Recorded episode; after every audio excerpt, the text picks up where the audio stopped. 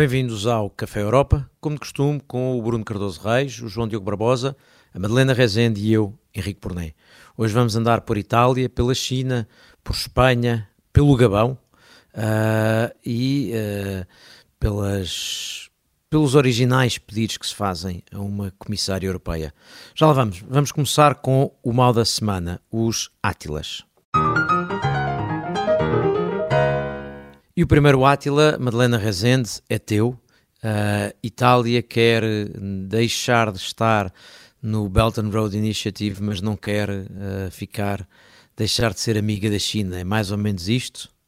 É isto. O meu Átila vai primeiro para, para o facto da Itália ser uh, parte da Belt and Road Initiative. É, é em 2019 juntou-se um, a esta iniciativa chinesa que tenta aumentar a sua influência por todo o mundo. Uh, e aparentemente uh, Giorgia Meloni não está agora muito confortável com esta participação e tenta da forma mais diplomática possível uh, sair da Belt and Road Initiative e prepara uma, uma dança diplomática através do seu ministro dos Negócios Estrangeiros, o António Tajani, que já foi presidente do Parlamento Europeu, Uh, e, portanto, aqui vai, eu penso que vai ser um pouco uma cegada tentar fazer uh, esta saída de uma iniciativa que está agora em, uh, em enfim, em, em declínio, fala-se de enormes dívidas, fala-se, não, sabe-se que há muitos países em desenvolvimento e, e outros países europeus que estão com enormes dívidas causadas, pe, enfim, pelos empréstimos causados, dados pela China, Uh, e, e, terá sido isso que realmente fez Meloni uh, querer sair do, da Belt and Road Initiative, ao, men, ao mesmo tempo que mantinha e uh, fazia novas, novos acordos bilaterais com, com a China. E como sabemos, a China é, é cada vez mais vista como um rival geopolítico um, e a Itália sai bastante mal na fotografia desta história toda. Mas, mas sai sobretudo, ou, ou, para além da Itália ser mal, há uma coisa que se pode ver aqui, não é, Helena? Que é o, quanto tempo passou desde 2019. Uh, ah, isto Exato. é, o, como o mundo mudou em 2019, isso já era um problema e já, já levantava uh, algum... Já levantava questões, exatamente, já levantava grandes uh, desconfianças mas entretanto uh, a política europeia foi se tornando cada vez mais assertiva e mais alinhada com a dos Estados Unidos. Isto é também pós-Trump, não é? Começou com uh, a vitória de Trump em 2016 e, e com a mudança radical da política um, americana uh, face à China Uh, e, e, e, enfim, eh, em particular depois da vitória de, de Biden e da sua continuação da, da política de, de, de, Trump face, face à China, uh, aumentou claramente a pressão aos, aos países europeus, uh, em particular aqueles que estão mais, estavam, ainda estão mais relacionados com a China em termos um, comerciais. E, obviamente, que a Itália uh, é um desses candidatos, um dos candidatos mais uh, uh, a uma crítica mais aberta a essa relação. Mas o problema, quer dizer, vamos lá ver, por um lado é muito este, este aspecto, que as coisas mudaram muito, por outro lado, um, não mudaram só no sentido da ruptura com a China, por exemplo, os Estados Unidos também vieram deixar claro nos últimos meses que não, afinal não estavam a pedir aquilo que muitos da Europa mais papistas que o Papa parecia que, que, achavam que era aquilo que os Estados Unidos queria ou estava a fazer, que era cortar relações económicas com, com a China. Portanto, apesar de tudo, esta tarefa de algum equilíbrio uh, não é uma tarefa impossível, não é uma tarefa exclusiva da Europa, é, é, algo que os Estados Unidos também estão a procurar fazer, no fundo aqui calibrar, recalibrar essa relação. Sim. Ora, eu acho que sobretudo há aqui um ponto que eu estou muito de acordo, que é há um antes e um pós-Trump e eventualmente haverá um, um depois, um pós-Biden. Ou seja, se nós tivermos, se voltarmos a ter o Donald Trump ou alguém como este senhor que tem subido imenso nas sondagens das primárias republicanas, o, o Vivek uh, Ramaswamy, uh, que, que é um candidato trumpista, uh, que basicamente diz nós vamos resolver o problema da, da, da Ucrânia cedendo completamente à Rússia, fazendo um acordo com a Rússia, sem qualquer referência a consultas, a preocupações dos, com os países aliados europeus, do leste ou de outra parte qualquer da NATO, porque o que nos interessa é a China. Se isso avançar, se isso for a futura política americana, é normal que os Estados europeus digam, bem, então nós também vamos fazer pela vida, não é? Também vamos apostar numa, numa, numa estratégia de equilibrismo, se afinal os Estados Unidos não querem saber dos aliados europeus para nada, nós temos de, de garantir que, que temos outras alternativas, não é? Portanto, hum, acho que estamos realmente a viver em períodos muito interessantes, uh, complicados, Sim, e, talvez, e o desfecho ainda não é completamente evidente. Mas... Sim, talvez, talvez sendo um bocadinho mais precisa, uh, a questão fundamental da Belt and Road Initiative é, são, são investimentos chineses em infraestruturas uh, uh, por todo o mundo. Uh, e, e, como sabemos, por toda a Europa tem-se vindo a vetar, e vários governos italianos têm vetado exatamente investimentos chineses em empresas que são estrategicamente sensíveis, e portanto esta pertença a este tipo de, de projeto macro é, é, é, particularmente sensível. Desculpa, Mas, João concordar ou seja, esta questão das infraestruturas críticas, que é o grande foco deste, deste, deste aspecto é da estratégia chinesa, é realmente especialmente problemático. é. mas, mas era mais do que o investimento em infraestruturas. Um, a China usou claramente o, o Belt and Road, a Rota e Seda, como uma forma de uh, promover o comércio uh, ao nível mundial com, com os seus produtos. E eu, eu acho que é esse ponto que nos ajuda a entender o que aconteceu aqui em Itália, em que em primeiro lugar, a adesão foi estranha. A Itália era o único membro do G7 a ter aderido um, à iniciativa quando o fez e, e fez-lo sob um, o governo do, do primeiro-ministro Conte. Já na altura foi uma decisão polémica até do ponto de vista doméstico e neste momento em que já houve vários governos italianos entretanto, mas a atual maioria eh, tem um, um, certo pendor protecionista e desde o último ano que se tem discutido que eh, não só a adesão não trouxe grandes investimentos, como o comércio com a China disparou, mas disparou no sentido das importações italianas. E, portanto, eh, é verdade que há aqui um elemento estratégico e de reposicionamento da Itália, e se quisermos até da União Europeia, mas há motivos internos que também pesam muito e parecem, que for, parecem ter sido decisivos aqui na decisão, uh, passa a redundância, um, porque de facto o comércio com a China quase que duplicou, mas os italianos sentiram que não estavam a exportar, sentiram que eh, havia aqui uma hipótese de chegarem às notícias de Meloni aparecer novamente como uma líder com importância global e de, ao mesmo tempo, eh, não abdicarem de muito se saíssem uh, da iniciativa. E eu, eu acho que há, há sempre com, com o governo Meloni uma tentativa do, do, simbolismo, e neste caso é muito claro. Uh, a Itália não estava a ganhar muito dinheiro com a iniciativa, se estivesse a ganhar, provavelmente teria continuado, independentemente das considerações estratégicas, como não estava. Há a hipótese de dificultar o comércio com a China e há a hipótese de aparecer nas notícias. Isso é sempre muito importante quando. Agora, eu, eu a única há coisa outros países que, dizer, que também assinaram... Deixa-me só, deixa só entrar. Do que o João Diogo dizia, a única questão que eu tenho, porque não sei, porque enfim, não há como saber, é se uh, teria teria feito o mesmo uh, se o resultado estivesse a ser outro para a Itália. Mas há uma coisa que me parece ser verdade, que é Meloni tem feito questão, desde que, desde que tomou posse, desde que foi eleita, tem feito questão, no fundo, de ser um, um aliado fiável nas questões internacionais e nas questões mais estruturais. Uh, e tem sido e de facto isso vai ganhando alguns pontos, ou seja, de manhã lembram-se que ela faz parte dos conservadores e reformistas e do mesmo grupo onde, estão, onde está o governo polaco, mas à tarde ela não levanta particulares problemas uh, nas questões internacionais, pelo contrário, e reposiciona a Itália internacionalmente. E isso tem sido boas notícias para os restantes parceiros uh, europeus. E tem tratado de encontrar alguns parceiros, até noutros temas, por exemplo, com a Grécia no tema da, uh, dos, dos, refugiados e dos migrantes. Portanto, Meloni não, não, não é menos capaz ou nem, nem tão instável quanto ao princípio se achava. Uh, e isso também está a jogar a favor dela. Bruno. Eu queria só recordar que há muitos outros países que assinaram memorandos de entendimento com a China no quadro do, da Belt and Road, inclusive Portugal, uh, o Luxemburgo, uh, basicamente todos os países do leste, uh, da Europa de Leste, a Polónia, a Grécia, a Roménia e até inclusive a própria, a própria Ucrânia. Mas enfim, mas imagino que tudo isto esteja agora a ser seriamente repensado.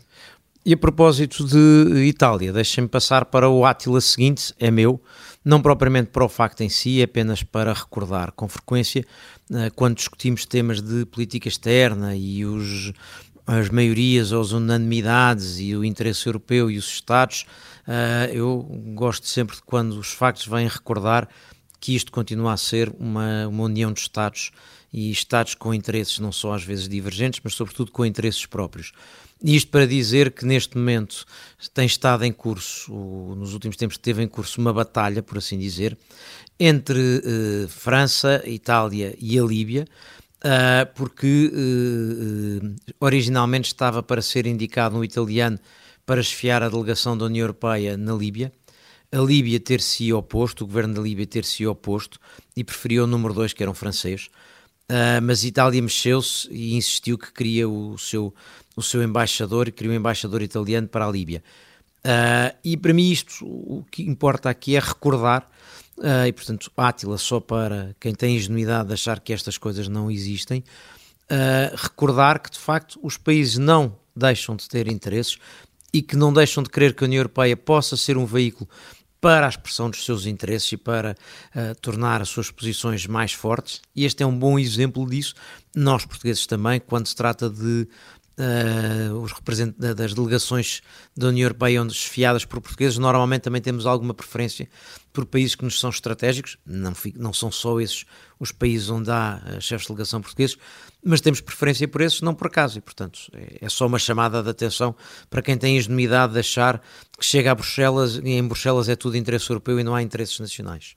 Claramente. Átila seguinte, temos mais um Átila ainda, uh, continuamos agora para o Bruno, uh, com as negociações uh, em Espanha para formar governo. Estás muito satisfeito com o tom alinhado com a Constituição?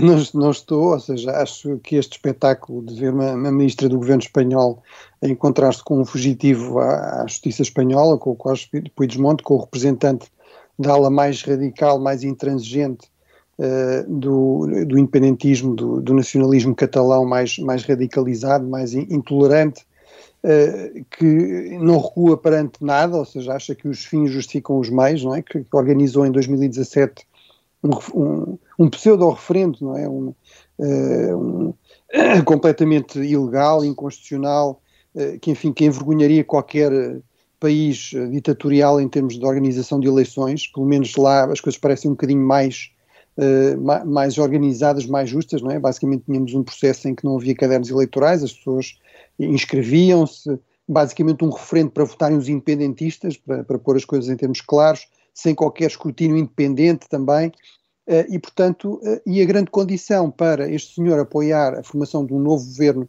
em Espanha, liderado pelo PSOE, é uh, basicamente toda a gente ser amnistiada de tudo, do, desvio de fundos públicos para, para estes efeitos, de usurpação de poder, etc., e inclusive exigir, no fundo, a realização de, aparentemente, se a posição não mudar, de um novo referendo inconstitucional e ilegal.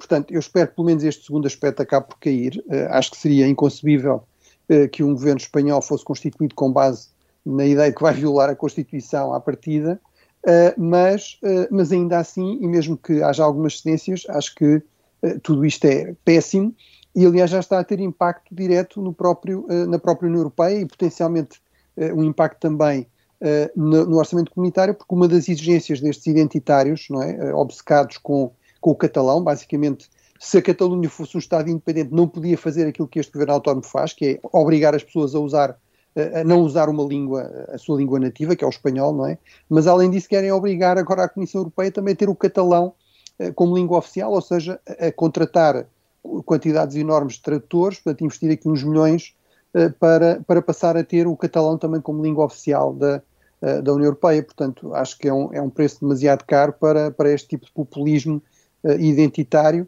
Eu, eu terminava só dizendo, imaginem qual é que seria a reação se, e isso não é impossível nos Estados Unidos, se viéssemos a ter um presidente republicano que dissesse logo à partida eu vou ser presidente e, elejam-me e se votarem em mim eu perdoo tudo aquilo que o, o Trump fez de ilegal e de, e de inconstitucional. Acho que haveria aí uma grande indignação, inclusive por, por, toda a Europa. Aqui o caso é exatamente semelhante. João Diogo, tu que tiveste o Café Espanha, acabaram, uh, resolveram o problema mais cedo do que os espanhóis. Uh, mas continuando no tema. Não, fomos, fomos uh, também exilados como Puigdemont. Eu, eu, neste tema há sempre um ângulo europeu. Uh, vale a pena recordar que Puigdemont é um eurodeputado um, e isso é, é, sempre engraçado porque nós achamos estranho que ele intervém em negociações para formar governos uh, em Espanha, mas a verdade é que ele está eleito e, e exerce o seu mandato um, no Parlamento Europeu, apesar de já ter sido detido algumas vezes nos últimos anos e desde que tomou posse. Um, enfim, é, é, mais um eurodeputado com problemas na justiça, mas eu acho que, em primeiro lugar, é, esta situação espanhola tem trazido uma dificuldade muito concreta para a União Europeia que se prende com a presidência espanhola.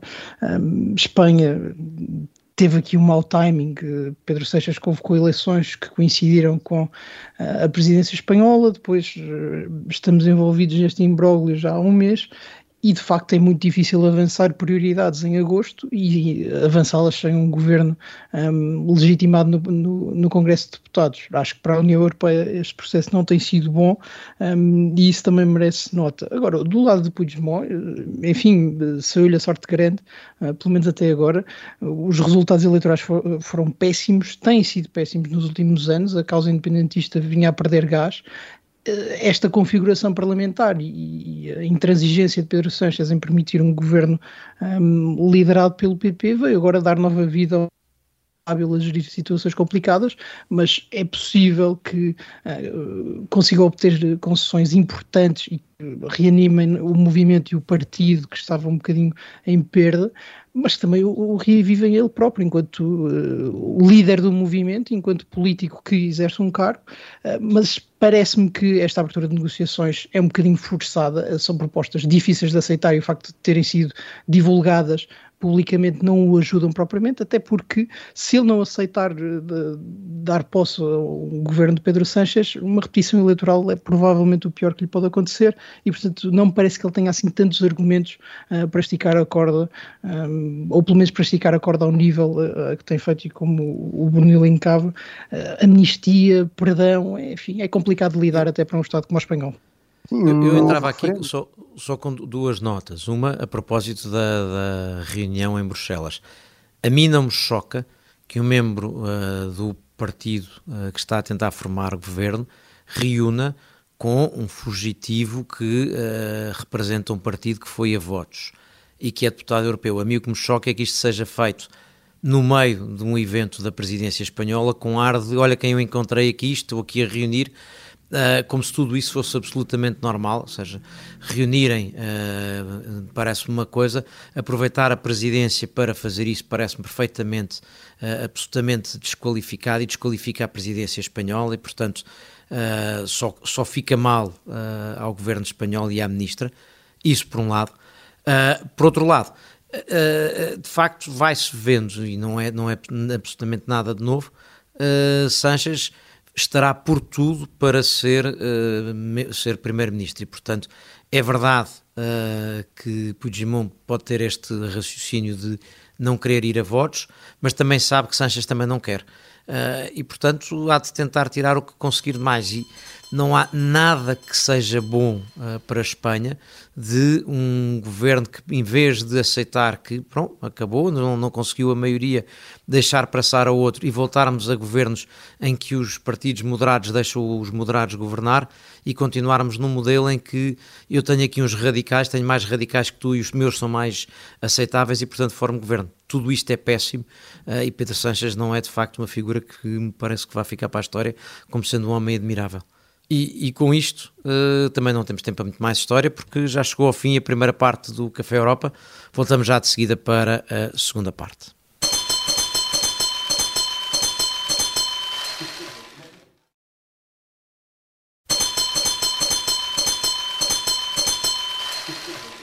Café Europa está de volta para a segunda parte.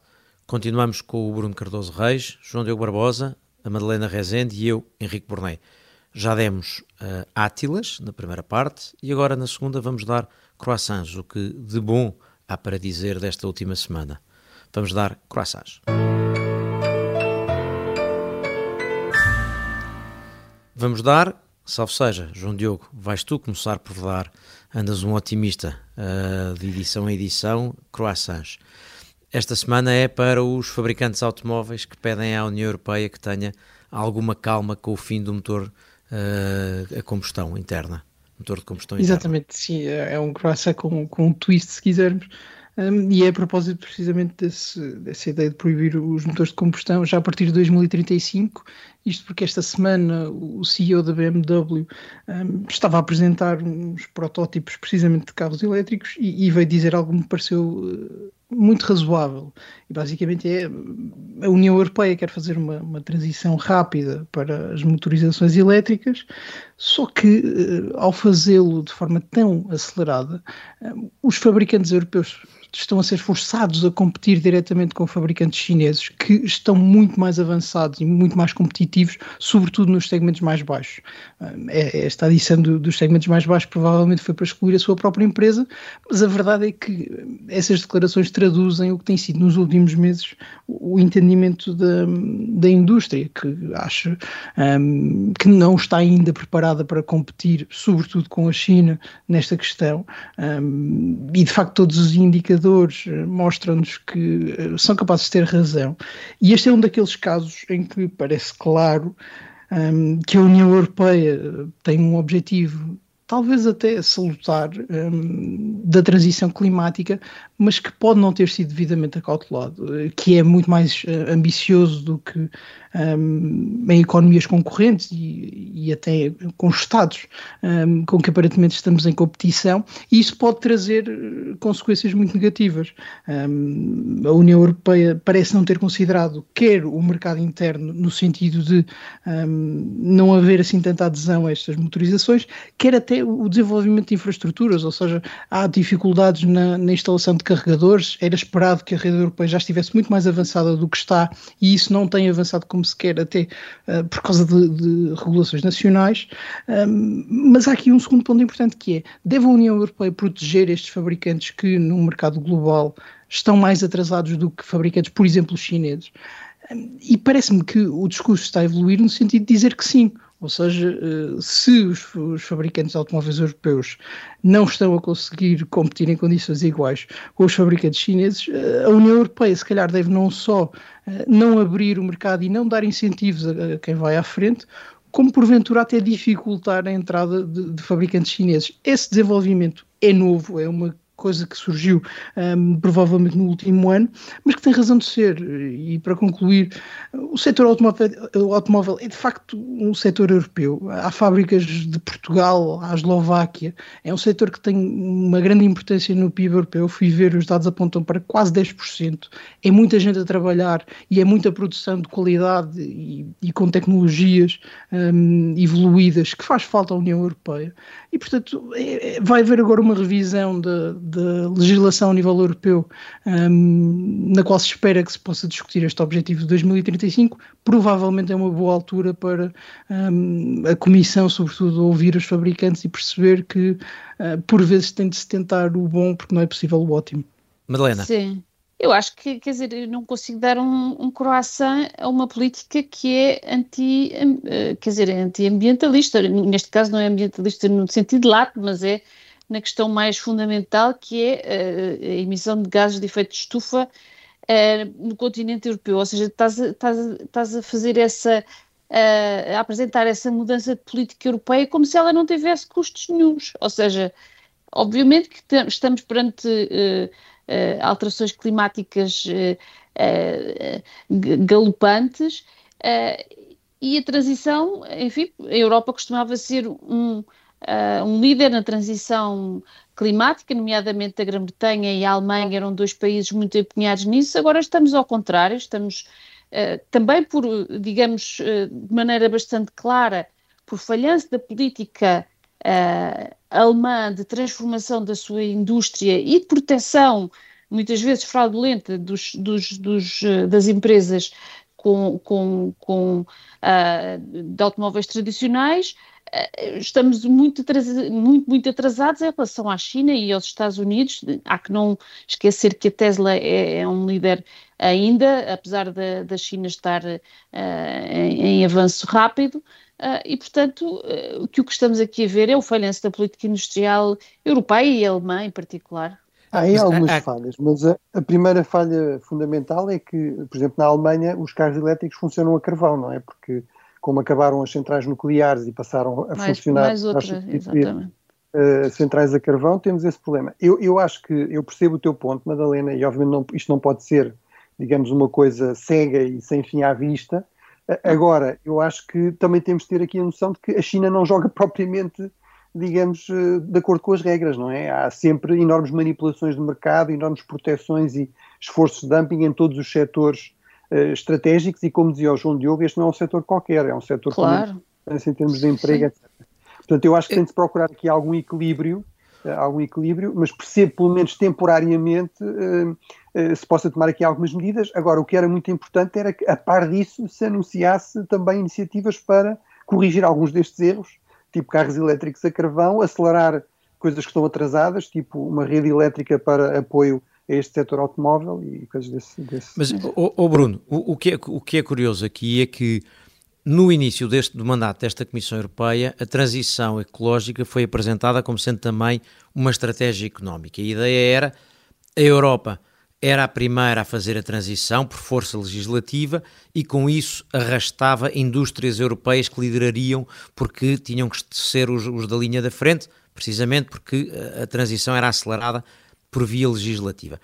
O que nós estamos a ver, e aqui a questão, eu percebo o ponto da Madalena, mas nós, o que nós estamos aqui a assistir, aliás, no caso específico dos automóveis, não por acaso, aliás, pensando, uh, como recordava o senhor da, da, BMW, pensando que o problema pode estar mais nos carros, não tanto de gama alta, mas nos outros, não por acaso, o comissário francês Breton, aqui há uns meses, dizia que era preciso, talvez uh, se devesse pensar antes de, da meta ser atingida, se tivesse que verificar se a meta era mesmo uma boa ideia ou se tinha que se adiar um pouco.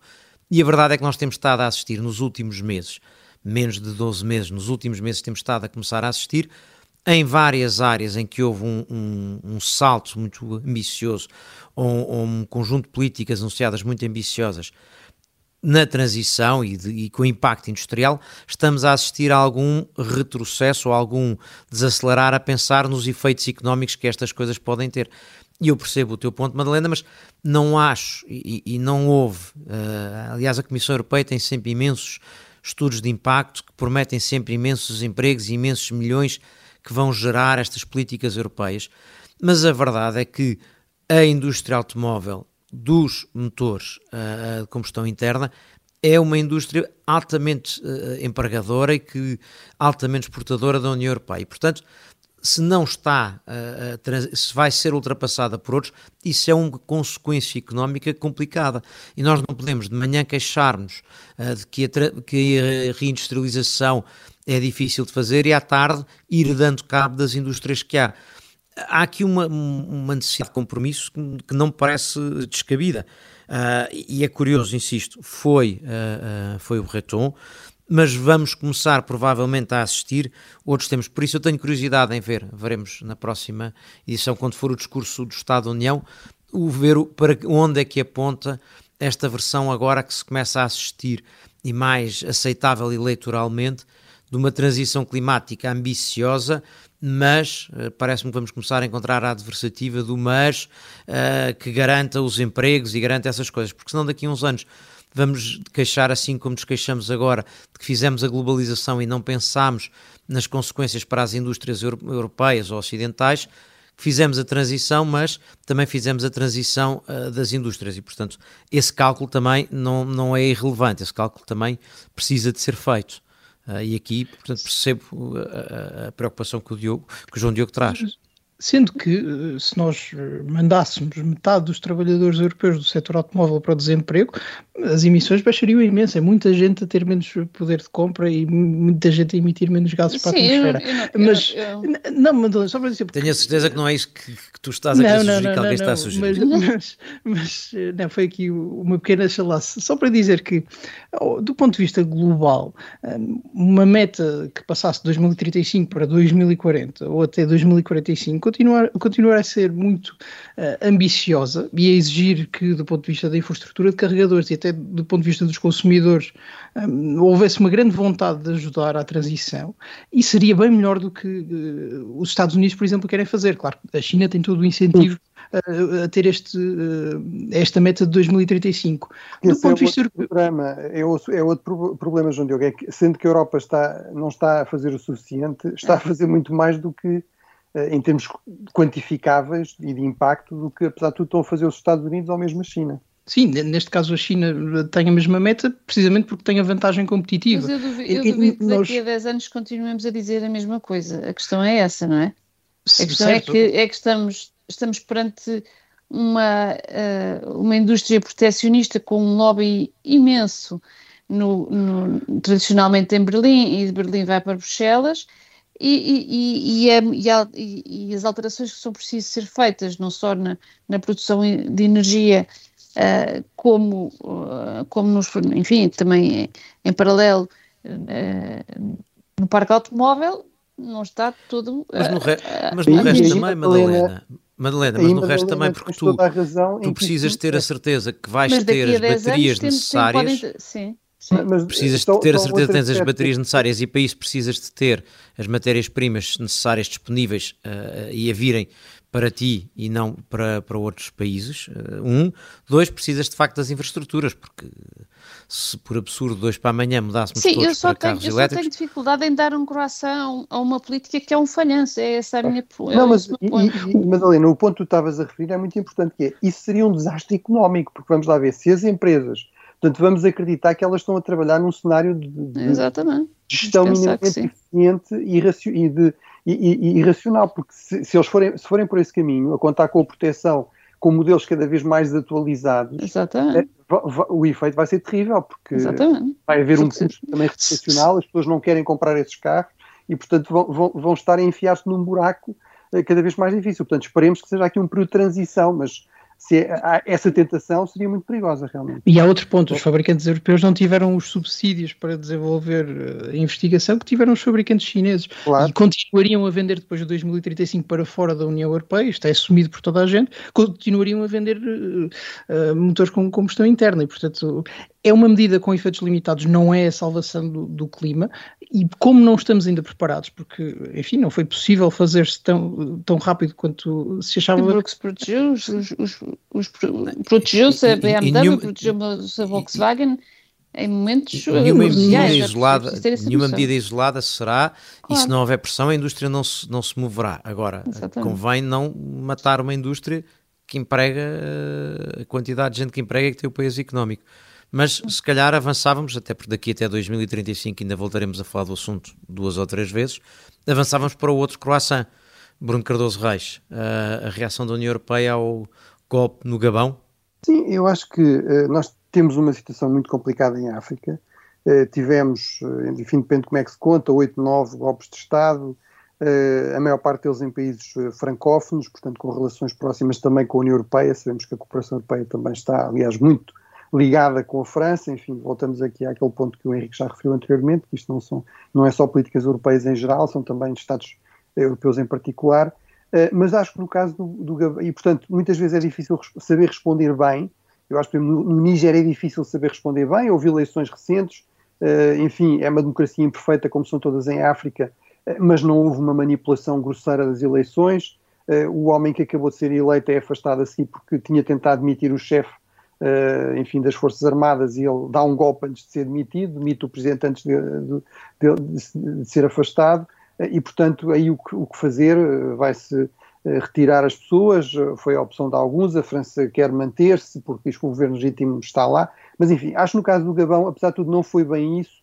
e eu acho que, de facto, neste contexto tem de ser minimamente realista, minimamente pragmático, sem abdicar completamente dos princípios, Portanto, acho que a posição foi correta, foi dizer as eleições que tinham acabado de ser realizadas não davam nenhumas garantias de serem minimamente justas e livres. Uh, mais uma vez reconduziram um elemento da dinastia Bongo que está governa o país há, há mais de cinco décadas. Uh, portanto, um, uh, eh, vamos esperar para ver. Não houve nenhum sinal de hostilidade aos, em relação aos países europeus, em relação aos europeus que estão no Gabão, em relação às empresas europeias. E eu aqui falta dizer assumidamente temos de ser pragmáticos, nós não podemos fazer só negócios com democracias exemplares. e, portanto, se estes regimes não são manifestamente hostis, e se neste caso até se pode argumentar que podem vir a abrir as portas a, no futuro, depois de um período de transição, a eleições um, um pouco menos injustas e manipuladas que aquelas que acabaram de ter lugar, acho que devemos dar algum espaço para isso.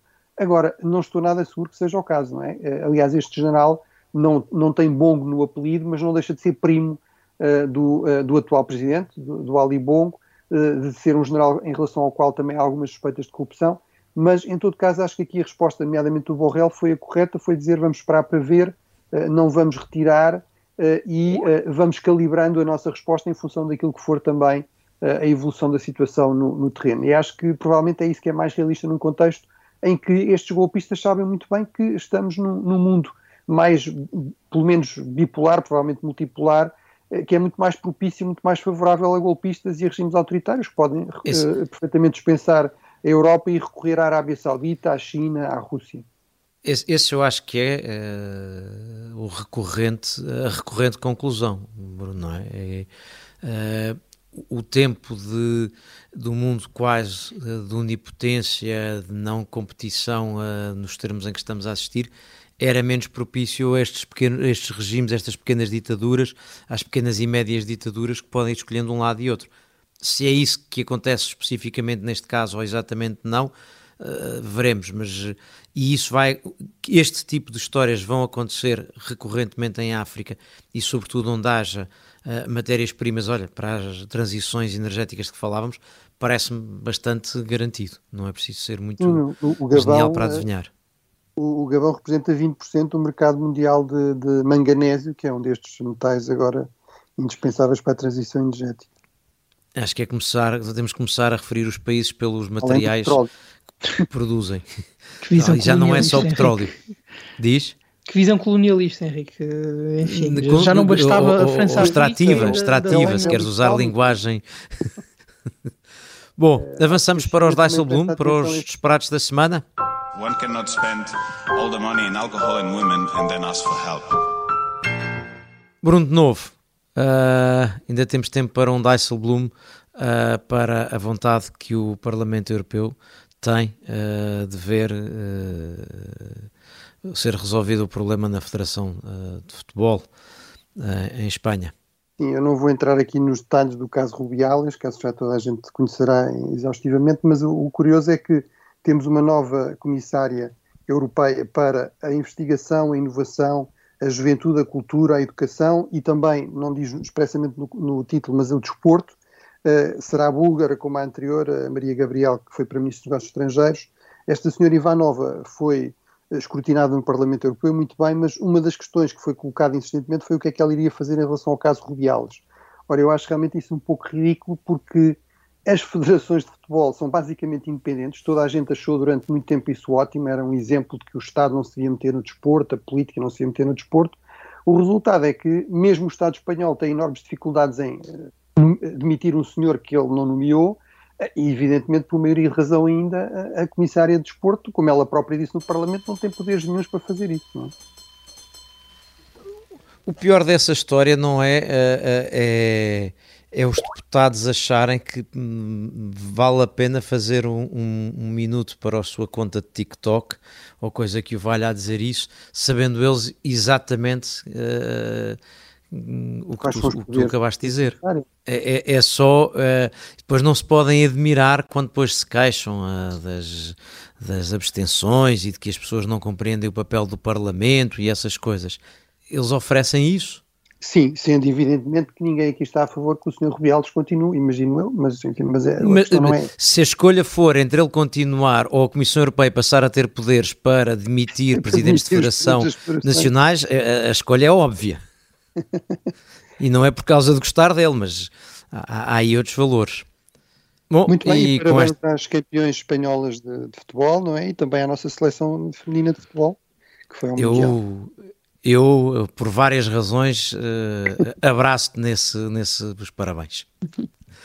E com isto chegamos ao fim uh, do Café Europa desta semana. Voltamos para a semana uh, com os olhos postos no discurso do Estado da União.